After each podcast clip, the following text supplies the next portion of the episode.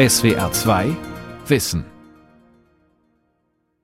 A46 Wuppertal Richtung Düsseldorf zwischen Wuppertal-Oberbarm und Hahn-Ost. 10 Kilometer stockender Verkehr kommt also mehr als eine halbe Stunde obendrauf. WDR 2.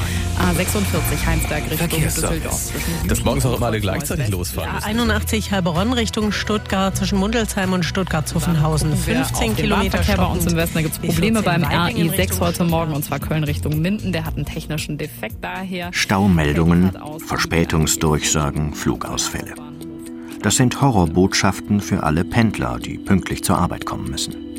Weil sie einen wichtigen Termin haben mit dem Chef, mit einem Kunden oder einfach nur mit der Stechuhr. Für Pendler, die keinen Zeitpuffer haben, wird es stressig. So wie für Gudrun Conté. Die Bibliotheksangestellte pendelt viermal in der Woche mit dem Zug 30 Kilometer aus der hessischen Kleinstadt Friedberg nach Frankfurt am Main. Oft genug unter Hochdruck.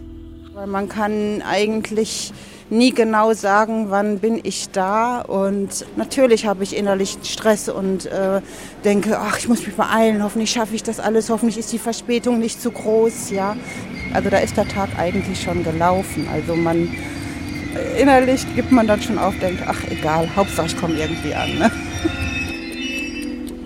Pendeln. Odyssee zwischen Frühstück und Abendessen. Eine Sendung von Joachim Meissner. CE 591 nach München Hauptbahnhof über Mannheim Hauptbahnhof. Abfahrt Hallo, guten Morgen. Morgen. Jetzt hätte ich den fast noch gekriegt, den Zug. Hier dieser weg. Abfahrt 7 Uhr 3 Ich bin mit Gudrun Conté am Friedberger Bahnhof verabredet und pendle heute mit ihr nach Frankfurt. Wir treffen uns am Bahnsteig an einer bestimmten Stelle in der Nähe der Anzeigetafel. Unser Zug hat Verspätung. Zeit für erste Fragen. Warum stehen wir ausgerechnet hier, an diesem Platz, wo auch schon so viele andere stehen?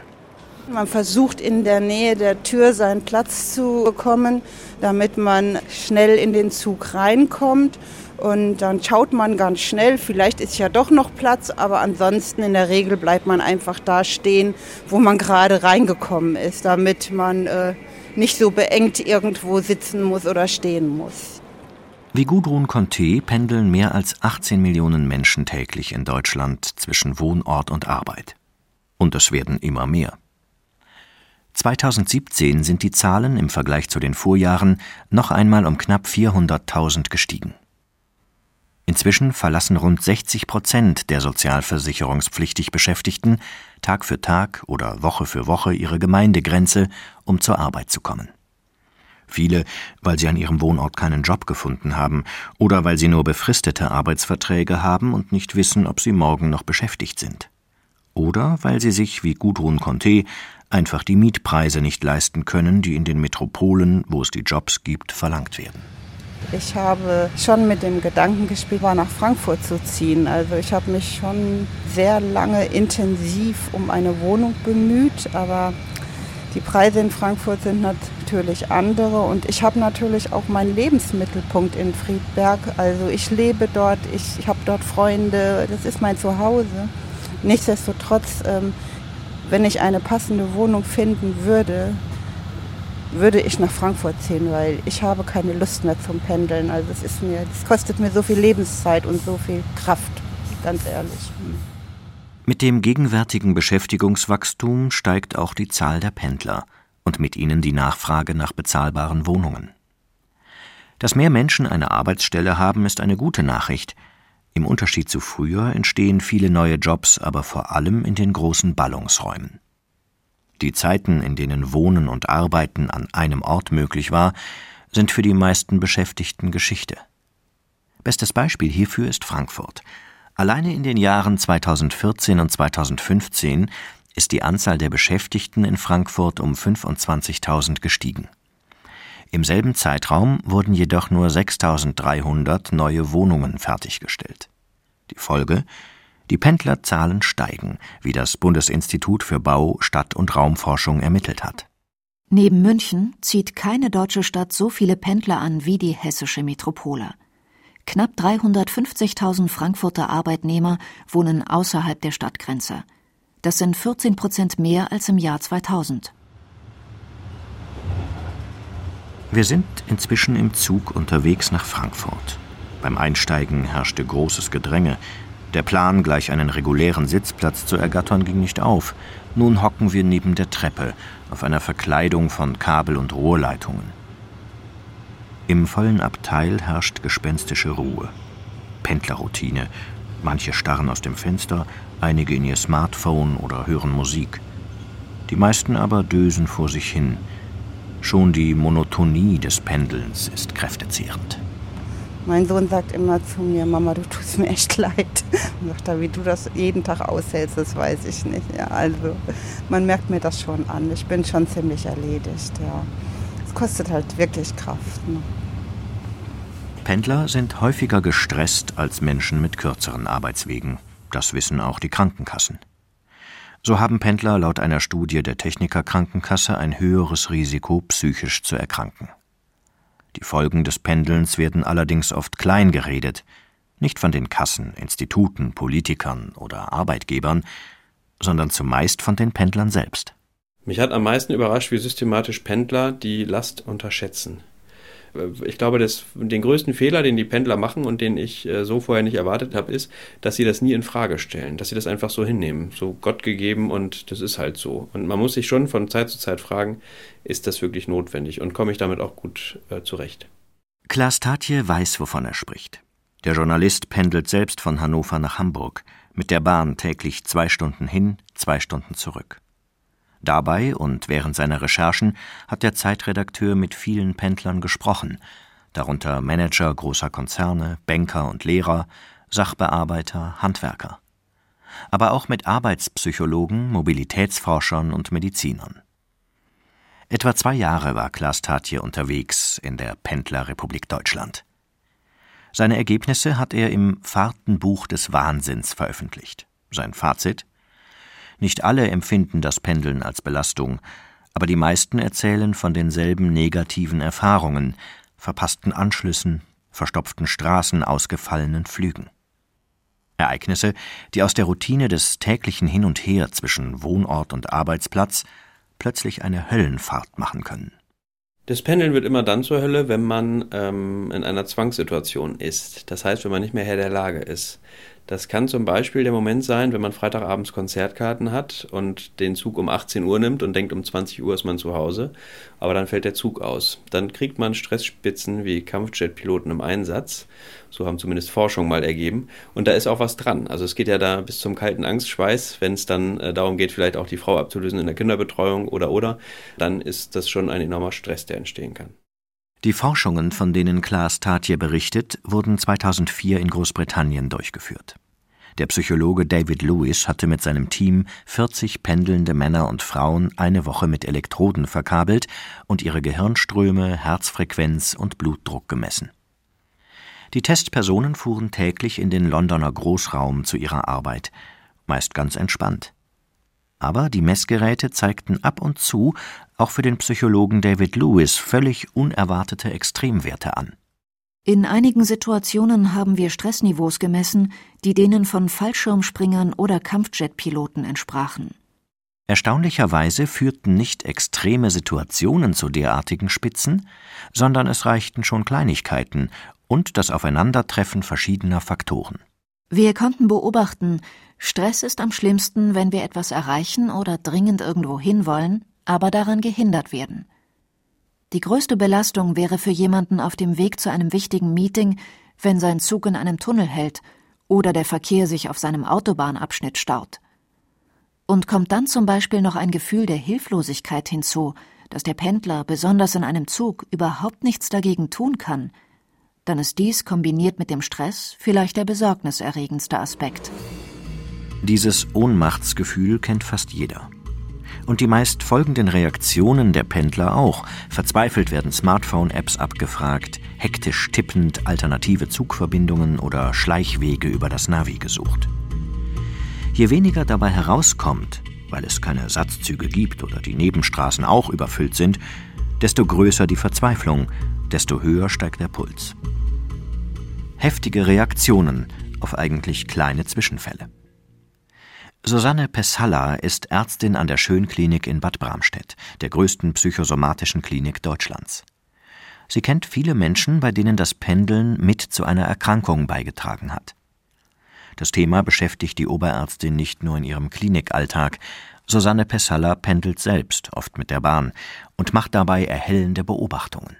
Es gibt da die Entspannten, die sagen, naja, wenn ich eine halbe Stunde später komme, ich habe Gleitzeit, dann ist das halt so. Ich habe mir meine Termine auch so legen können, dass mich das eigentlich nicht stört.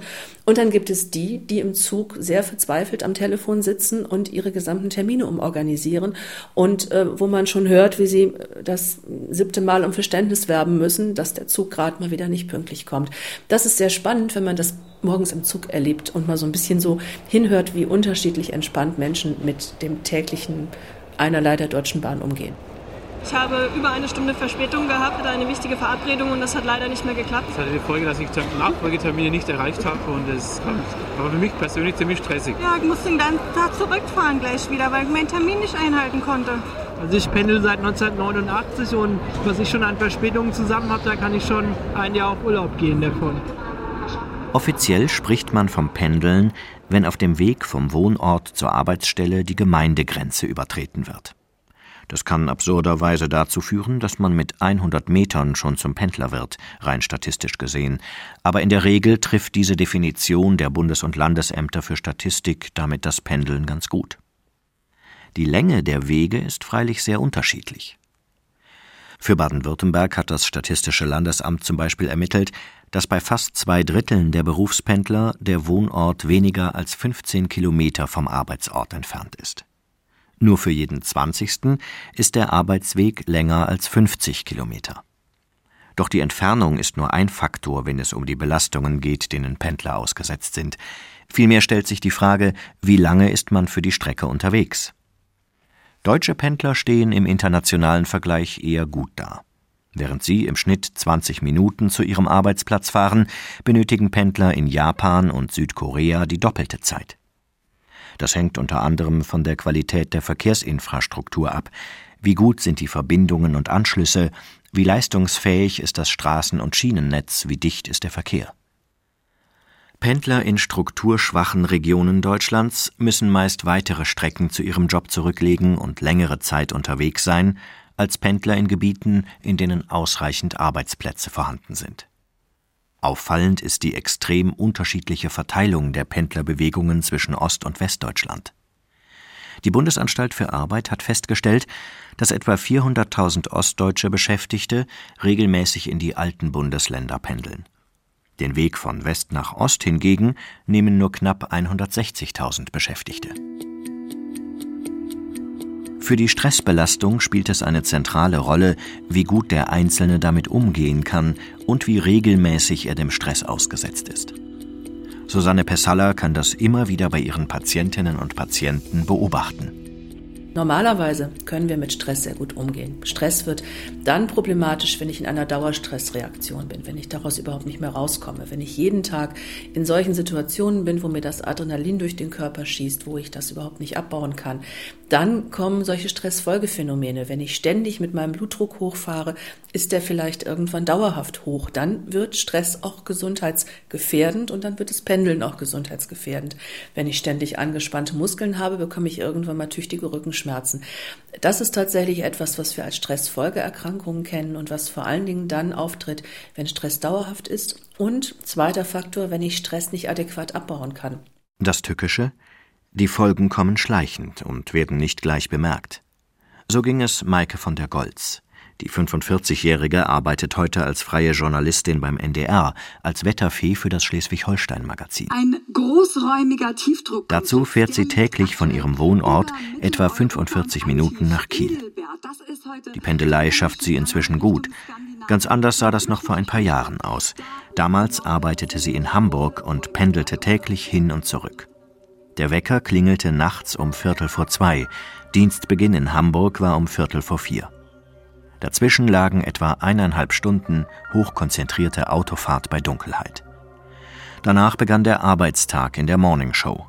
Beiträge sendefertig machen, Anmoderationen schreiben und als Co-Moderatorin den Hörern das Wetter ansagen. Nach acht Stunden ging es im Auto wieder retour. So gegen elf hatte ich Feierabend, bin dann also von Hamburg wieder zurück An die Ostsee mit Stopp am Kindergarten. Meine Kinder waren damals knapp ein Jahr und, und drei Jahre alt. Ja, und dann habe ich die vom Kindergarten abgeholt. Das heißt, es gab also auch keine Zeit, mich mal einmal eine Stunde hinzulegen nach dem Frühdienst. Dann wurde Mittagessen gemacht, dann wurden die Kinder betüdelt und ja, eigentlich abends um 19 Uhr ging es dann mit den Kindern zusammen wieder ins Bett. Dann war für mich auch schon wieder Schlafenszeit. Ja, und das von montags bis freitags. Zunächst empfand Maike von der Goltz ihr Pendlerinnenleben nicht als Belastung. Schließlich hatte sie es mit dem Kauf eines Häuschens auf dem Lande ja selbst gewählt. Außerdem hatte sie, nach einem Jahr Elternzeit, jetzt unterwegs im Auto mal wieder Zeit für sich, konnte die Musik laut drehen und ein Stück Freiheit genießen. Das ging zwei Jahre lang gut. Manchmal allerdings nur gerade so. Aber es gab auch Situationen, die schon grenzwertig waren. Also, wo ich dann wirklich einmal Steuer rumreißen musste, weil meine Augen zu fielen und ich fast auf dem Grünstreifen war. Also, wo ich mich dann auch selbst erschrocken habe und äh, überlegt habe, Mensch, macht das alles so Sinn mit zwei kleinen Kindern? Diese Pendelei, ähm, ja, es war also auch keine ungefährliche Zeit. Zu den Müdigkeitsattacken kamen bald noch andere Symptome. Sie bildeten sich mit jedem Pendeltag klammheimlich weiter aus. Es fing an mit Rückenschmerzen, das habe ich dann darauf zurückgeführt, dass ich halt immer so viel im Auto sitze. Und dann, ähm, ja, für mich eine ganz, ganz schlimme Situation. Ich wurde auf einmal immer heiserer. Anfangs denkt man natürlich, wenn man heiser ist, man bekommt eine Erkältung. Ähm, dann wurde die Stimme aber immer schlechter, was natürlich äh, beim Job als Radiomoderatorin äh, wirklich, äh, ja, erschreckend ist. Ich habe dann wirklich irgendwann nur noch gekrächzt. Also das, es riefen auch Hörer an, was ist denn mit Ihrer Moderatorin los und schicken Sie die mal nach Haus, die ist doch krank. Und äh, dann kam wirklich die Diagnose vom Arzt Bandscheibenvorfall und zusätzlich Stimmbandknötchen. Der tägliche Stress des Pendelns hatte ernsthafte Gesundheitsprobleme ausgelöst. Denn mit den langen Fahrten gingen das frühe Aufstehen einher, wenig Pausen und wenig Schlaf. Nach einer Zeit der Rehabilitation kann Maike von der Goltz heute wieder arbeiten. Das Pendeln hat sie in ihrem neuen Job zumindest auf eine Dreiviertelstunde reduziert. Pendler gibt es heute in nahezu allen Berufsgruppen. Gesundheitliche Folgen können eine Managerin ebenso treffen wie einen pendelnden Krankenpfleger oder Bäckerlehrling. Natürlich wird nicht jeder, der pendelt, krank, aber alle, die pendeln, haben einen Zeitverlust und müssen versuchen, Sport, Freizeit, Familie und Freunde irgendwie unterzubringen. Und sie müssen sich fragen, ob die Balance zwischen Arbeit und dem, was sonst noch wichtig ist, stimmt. Oft genug geht diese Rechnung nicht auf. Vielen Pendlern reicht der Stress des Heimpendelns nach Feierabend. Wenn Gudrun Conté nach einem anstrengenden Arbeitstag in Frankfurt und der Zugfahrt nach Friedberg wieder zu Hause ist, hat sie kaum noch die Kraft für Freunde, Kino, Theater. Dass das am Pendeln liegt, merkt sie, wenn sie abends mal nicht nach Hause fährt. Hin und wieder übernachte ich auch in Frankfurt, weil meine Tochter und mein Sohn dort leben. Und dann merke ich, dass ich viel kraftvoller und energievoller bin und auch noch ganz viel machen kann. Aber wenn ich von der Arbeit komme und ich pendel direkt nach Friedberg, dann bin ich schon ziemlich erschöpft und müde, ja. Ein Argument, das fürs Pendeln immer wieder angeführt wird, sind die Kosten. In Berlin, Düsseldorf, Frankfurt am Main und Stuttgart haben die Mietpreise in den letzten Jahren erheblich angezogen. Vielen Arbeitnehmern erscheint es günstiger, täglich mit dem Auto zu pendeln, als in die Stadt zu ziehen. Nicht selten eine Milchmädchenrechnung. Dass man sagt, ähm, es kann ja ähm, so schlimm nicht sein mit den Kosten, aber tatsächlich ist es eben doch so, wenn ich mit dem Auto pendel, dann sind das enorme Kosten und die rechne ich in meine Kalkulation meistens nur über die Benzinrechnung ein. Das heißt, wenn ich jetzt so 50, 60 Kilometer pendel, was nicht ungewöhnlich ist, dann kommen da schnell 500, 600 Euro Kosten im Monat auf mich zu und die werden systematisch unterschätzt. Das heißt, für viele ist es dann günstiger, doch in der Stadt wohnen zu bleiben und dann aufs Auto zu verzichten, aber dieses Gedankenspiel, das machen viele gar nicht. Vergleichsrechnungen von Stadtplanern bestätigen Klaas Tatjes Einwand. Zwar wohnt man auf dem Land meist günstiger als in der Stadt, bei den Mobilitätskosten aber ist es genau umgekehrt. Gerade weil es auf dem Land häufig nicht mal mehr eine Bushaltestelle, eine Grundschule, einen Supermarkt, einen Arzt und eine Apotheke gibt, muss eben alles mit dem Pkw erledigt werden. das meist dazu führt, dass es in einer Familie zwei oder gar drei Autos gibt, die natürlich finanziert werden müssen. Das können auch steuerliche Vorteile wie die Pendlerpauschale kaum noch in eine positive Bilanz wenden. Und selbst wenn das Landleben gegenüber der Stadt wenige hundert Euro günstiger ausfallen sollte, das Pendeln kostet Lebenszeit. Und es ist eine Herausforderung für jede Beziehung, weil bestimmte Dinge im wahrsten Sinne des Wortes auf der Strecke bleiben. Das heißt, die Scheidungsrate steigt in den ersten Jahren, wenn jemand plötzlich anfängt zu pendeln, um bis zu 40 Prozent. Das bleibt dann fünf Jahre ungefähr auf dem Niveau und dann pendelt sich wieder ein. Das heißt, dann ist, es, ist das Scheidungsrisiko ähnlich hoch. Aber es ist einfach ein Stresstest auch für jede Beziehung. Herausgefunden hat das Erika Sando vom Zentrum für demografische und Altersforschung der Universität Umeå in Schweden. Sie hat tausende schwedische Pendlerbiografien ausgewertet und dabei auch festgestellt, wenn Paare vor der Hochzeit noch keine Pendlererfahrung gemacht haben, ist ihr Scheidungsrisiko ebenfalls erhöht. Es liegt bei 16 Prozent und ist damit vier Prozent höher als bei Paaren, die schon wissen, was folgt, wenn der Partner am Freitagabend mal wieder länger im Stau steht. Kino, Theater oder Restaurantbesuche fallen aus. Wochenendpendler sind übrigens eher Männer. Frauen pendeln meist am gleichen Tag wieder nach Hause zurück und übernehmen hier, trotz ihrer Mobilität, noch Kinder und Haushalt. Die Psychosomatikärztin Susanne Pessalla kennt die Probleme, die daraus entstehen können, von Patientinnen und Patienten. Das sind so klassische Themen. Wie ist das mit den Kindern? Wie ist das mit dem Haushalt? Wie ist das mit dem Garten? Jemand, der die ganze Woche weg ist, kann nicht zum Elternabend gehen, kann nicht zum Elternsprechtag gehen. Der fällt im Prinzip aus und es bleibt auf einem anderen Menschen im Prinzip dann hängen und wenn sich das nicht gut arrangiert, wenn vielleicht der Partner an der Stelle auch sagt, äh, das ist mir zu viel, dann haben sie auch ganz konkret ein Eheproblem irgendwann vielleicht zu fassen oder zumindest eine ordentlich belastete Partnerschaft. Nach wie vor ist das Auto des Pendlers Liebling. Wie das Statistische Bundesamt ermittelt hat, bewältigen über 70 Prozent der Beschäftigten selbst Strecken von fünf bis zehn Kilometern nicht mit Bus, Bahn, Fahrrad oder zu Fuß, sondern mit dem Pkw. Sicher nicht die erste Wahl unter den Verkehrsmitteln, wenn man Schadstoffe senken und Staus verhindern will. Aber Fehlentwicklungen werden auch durch gesamtgesellschaftliche Entscheidungen befördert. Wenn die Verkehrsinfrastruktur den öffentlichen Nahverkehr mit Bussen und Bahnen zu teuer und zeitaufwendig macht. Wenn Gewerbe und Dienstleistungen vom Land in die Städte abwandern, wenn Wohnraum in den Städten für viele zum unbezahlbaren Luxusgut wird. Ideen, wie man die Situation verbessern könnte, gibt es. Zum Beispiel die bessere Vernetzung von Mitfahrgelegenheiten durch Apps oder die Ausweitung von Telearbeitsplätzen. Doch das braucht Zeit. Und so bleibt dem Einzelnen nur, seine persönliche Pendlerbilanz zu überprüfen. Stimmt die Gewinn- und Verlustrechnung in meiner momentanen Lebensphase? Kann ich den Stress wenigstens etwas abbauen, indem ich zum Beispiel eine gesellige Fahrgemeinschaft bilde oder mal den Wagen stehen lasse und das Rad nehme, auch um mehr Bewegung in den Alltag zu bringen? Wochenendpendler müssen ihre einsamen Abende unter der Woche ja nicht nur mit Aktenstudium verbringen.